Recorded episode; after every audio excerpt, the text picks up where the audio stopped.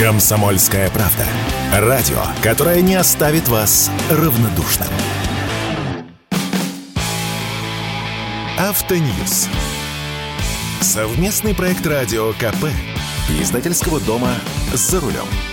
В последнее время часто говорят о народных автомобилях и мечтают о том, какими они могли бы быть простыми, несложными в обслуживании и, самое главное, недорогими. И вот на российском рынке появилась такая машина – Иномарка по цене до миллиона рублей. С вами Максим Кадаков, главный редактор журнала «За рулем». Чаще всего в мечтах о народных автомобилях либо вспоминают Советский Союз, когда за машинами стояли годами в очередях, либо обращаются к опыту других стран. Например, к опыту Узбекистана, где действительно выпускают недорогие автомобили, за которыми, кстати, тоже очередь. И вот самый дешевый автомобиль из братского Узбекистана начали продавать и в России. Это Chevrolet Damas Имя вам наверняка знакомо, поскольку это уже второе пришествие Дамаса на наш рынок. Именно с этой модели начало свою деятельность предприятие Уздео в Узбекистане в середине 90-х годов, когда еще жива была сама фирма Део. Году это в 1996 ДАМАС начали поставлять в Россию. Через какое-то время мы ушли далеко вперед, и Damas ы сгинули с наших дорог. Большинство просто сгнило до дыр. И вот второе пришествие – только теперь это не Daewoo Damas, а уже Chevrolet Damas. Но машина без малого за 30 лет практически не изменилась. Это по-прежнему фургончик, который на 12 сантиметров короче пятидверной Гранты. И в эту мини-буханку запихнули три ряда сидений. 7 мест, по схеме 2 спереди, трое на втором ряду и еще двое пассажиров совсем сзади. Рослые, конечно же, упираются коленями в спинки. Водитель сидит над передним левым колесом, пассажир над правым. Где-то между ними трехцилиндровый двигатель мощностью всего 38 лошадиных сил. Вы не ослышались, 38. Героическими усилиями этих лошадок моторчик разгоняет ДАМАЗ до 100 км в час за 41 секунду. И 100 км в час – это максималка. Быстрее машина не едет. Задний мост на рессорах. Многие сейчас скажут, что на таких автомобилях ездить невозможно. Так ведь пол Узбекистана на них ездит. И у нас в свое время ездили. В некоторых городах во второй половине 90-х их даже в качестве маршруток использовали. Проезд стоил вдвое дороже, чем на автобусе. Кстати, если вытащить сиденье второго и третьего рядов, получится неплохой фургончик для перевозки мелких грузов.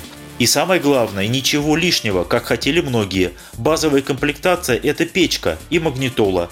Нет ни системы стабилизации, ни АБС, ни кондиционера, ни усилителя руля, ни электрических стеклоподъемников. Даже впрыска нет.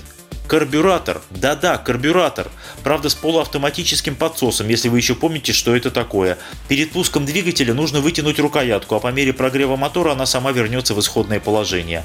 Главный плюс в том, что машина недорогая. Средняя цена узбекской буханки 950 тысяч рублей, хотя можно найти машины 22 года выпуска за 900 тысяч и 23 года выпуска чуть дороже миллиона. А продают ДАМАЗ уже во многих городах. Это Москва, Петербург, Казань, Самара, Краснодар, Тюмень. Не знаю, заинтересует ли вас эта машина, но должен предупредить вот о чем. Все ДАМАЗы везут к нам неофициально, то есть это альтернативный ввоз под физических лиц. На все эти машины уже есть ЭПТС – но дело в том, что автомобиль с карбюратором в принципе не может отвечать нормам Евро-5, а именно пятый экологический класс прописан в документах, иначе машину не поставить на учет. Кому и как удалось оформить такие документы – загадка, но велик шанс, что однажды начнутся проверки и станут аннулировать выданные ранее ЭПТС. Риск – дело благородное, но стоит ли так рисковать своим миллионом? Между тем, узбекские машины вполне могут зайти к нам более-менее официально.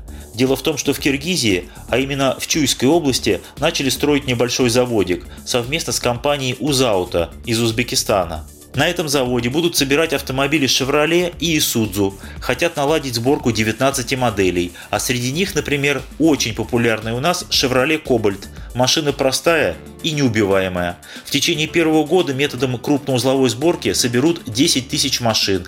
Затем хотят делать по 30 тысяч машин в год, уже мелкоузловым методом, причем часть компонентов будет местного производства. А поскольку Киргизия входит в ЕАЭС, часть этих машин наверняка окажется в России. Это может произойти уже в текущем году. И если киргизские поставщики не будут такими же жадными, как российские дилеры, то киргизские кобальты вполне могут оказаться дешевле нашей Весты. С вами был Максим Кадаков, главный редактор журнала «За рулем». Не унывайте, еще поездим. Автоньюз. Совместный проект радио КП. Издательского дома «За рулем».